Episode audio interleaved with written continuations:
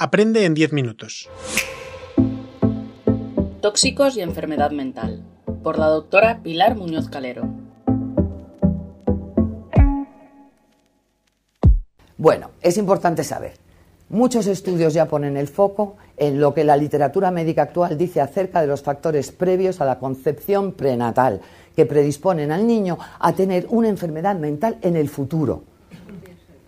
Cada vez se sabe más cómo las exposiciones de la madre antes y durante el embarazo van a influir enormemente en el desarrollo del feto, pudiendo predisponer el niño a una gran cantidad de enfermedades, pero también enfermedades mentales, porque no nos las podemos dejar aparte, también eh, con depresión mayor, ansiedad, trastorno de déficit de atención, hiperactividad, etc. Aquí vemos eh, cómo los genes proporcionan el plano del cerebro, pero el ambiente del niño y sus experiencias son los que lo construyen. Una cosa es el plano y otra cosa es cómo luego eso se va construyendo. Fijaros, en relación con el desarrollo del cerebro, a las dos semanas y media de la concepción se forma el tubo neural. Os lo recuerdo porque eso se nos ha quedado un poco también abandonado en la carrera. En el día 21 o 22 de gestación se estrecha por el medio. El día 27 o 28 se cierra primero interiormente y después en la parte superior en lo que sería un funcionamiento embriológico normal esperable. En las dos semanas siguientes el tubo neural comienza a expandirse hasta ir formando ya lo que sería la médula espinal y esto sería el comienzo de la formación del cerebro fetal. A partir del segundo trimestre empieza a producirse un rápido crecimiento celular, una rápida proliferación neuronal, como veremos ahora. Fijaros, llegamos a ver un ratio de producirse hasta 250.000 neuronas en un minuto. Por supuesto, esto es lo que hace que el cerebro efectivamente se desarrolle de la forma en la que lo hace, pero también necesitamos considerar que precisamente es lo que más le hace vulnerable a deficiencias o toxicidades, porque una exposición de pocos minutos, se está haciendo esa, esa, rapidez, una exposición de pocos minutos va a afectar a muchísimas neuronas que se están formando y el impacto puede ser enorme.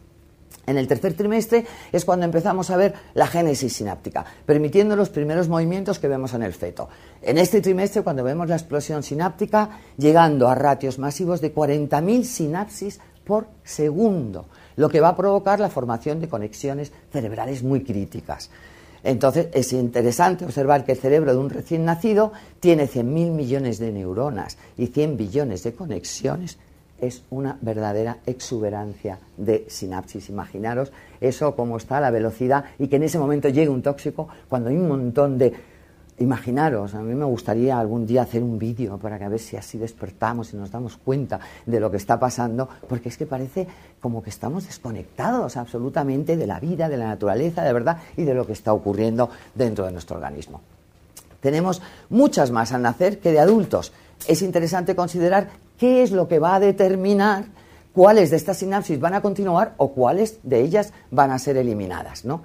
Entonces, aquí es donde tenemos que tener en cuenta los estímulos ambientales, la disponibilidad de factores nerviosos, etcétera. Por ejemplo, deficiencias de folato, ya se sabe que pueden afectar en los primeros 28 días al crecimiento del tubo neural, Sabemos también que los pesticidas organofosforados pueden afectar a la generación de sinapsis impidiendo la formación correcta de conexiones cerebrales. normalmente una embarazada se la cuida, una embarazada se la cuida, pero alguien le ha dicho, oye, no pongas estos pesticidas, no utilices esto para, limpiar, para matar los mosquitos o matar las moscas, no pongas esos aparatitos aunque haya mosquitos, no pongas esos aparatitos que pones en la pared, no pongas, es decir, nadie nos ha dicho eso. La mayoría de ambientadores que sepáis van con pesticidas incluidos en el propio ambientador. Entonces, todo eso no se lo ha dicho una embarazada.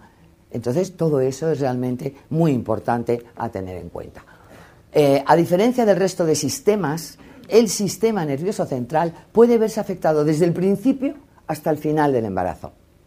La susceptibilidad a cualquier malformación es mucho mayor en el sistema nervioso central que en cualquier otro sistema. Durante estas etapas de la vida, los químicos pueden provocar daños cerebrales permanentes a niveles muy bajos de exposición que tendrían poco o muy poco ya en un adulto. Es decir, no es lo mismo cuando estamos formando algo y cuando estamos en un estado, pues de alguna forma, ¿no? pluripotencial en el que todavía no es lo mismo que hagamos algo ahí a que lo hagamos ya cuando las cosas se han hecho más maduras y ya están hechas y conformadas.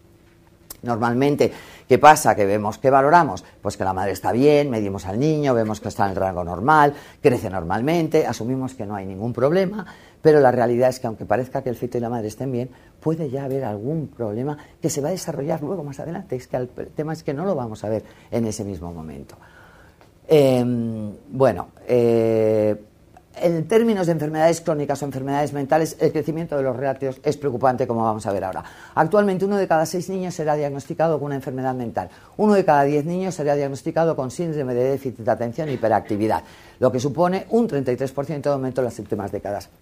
Todos son estudios que se ha hecho a través de la Academia de la, Academia Americana de Medicina Ambiental. El autismo, estos son cifras también que es a través del CDC, del Central Control Disease, como todos sabéis, y eh, es un aumento espectacular. En 1995 había un caso de cada 5.000 niños y ahora estamos hablando, en el, en el, año 2012 me parece que se hizo por ahí, estamos hablando de uno de cada 42 niños, uno de cada clase, más o menos. Podemos tener unos alumnos de 42, una clase de 40, estamos hablando. El 50% de los adultos será diagnosticado con una enfermedad mental y lo que más preocupa es que estas enfermedades aparecen mayoritariamente en la infancia y en la adolescencia. A la edad de 18 años, el 15% sería diagnosticado con un trastorno del ánimo. Eh, hay estudios que muestran también el aumento de las autolesiones en jóvenes entre 16 y 24 años de edad en los últimos 14 años en Inglaterra.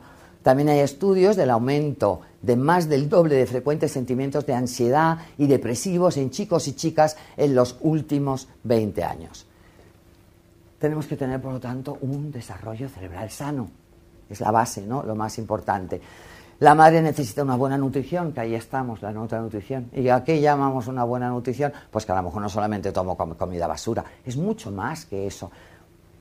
Como muy bien decía antes Teresa, es verdad que se están haciendo avances, es verdad que estamos ya cambiando ciertas cosas en lugar de tomar comida tan procesada y tal, pero lo que es verdad es que si nosotros llegamos eh, comiendo tres veces al día, en cada comida vamos a tomar multitud de estos alimentos y están llenos de pesticidas, de herbicidas, de sarborizantes, de colorantes, de cualquier tipo de aditivos, eso es lo que está entrando continuamente. Cuidado, tenemos que aprender a decir una alimentación sana y una nutrición sana quiere decir sin veneno. No solamente que sean eh, eh, frutas, verduras, una alimentación que no tenga esta cantidad de contaminantes.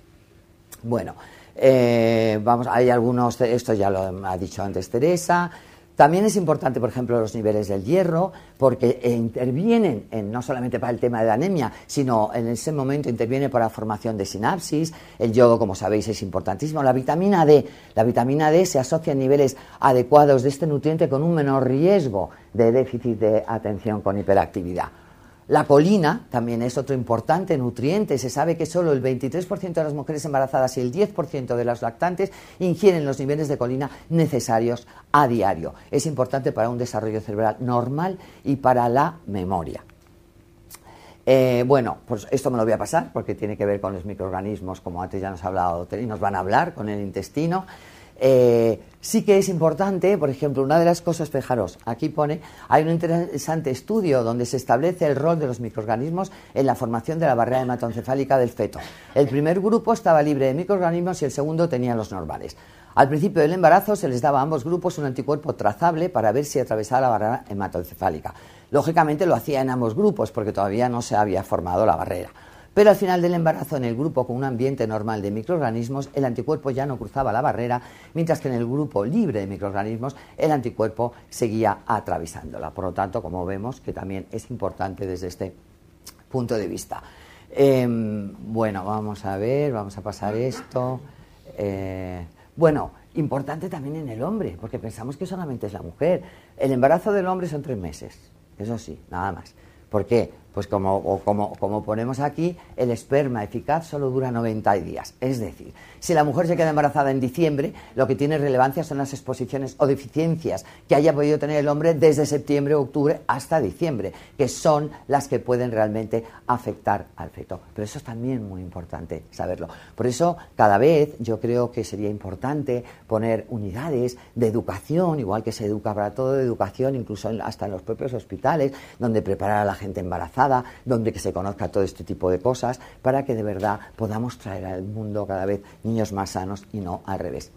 niños más vulnerables. Bueno, aquí está claro el tabaco, metales pesados, los talatos, la contaminación ambiental. Ahora vamos a meternos un poquito más.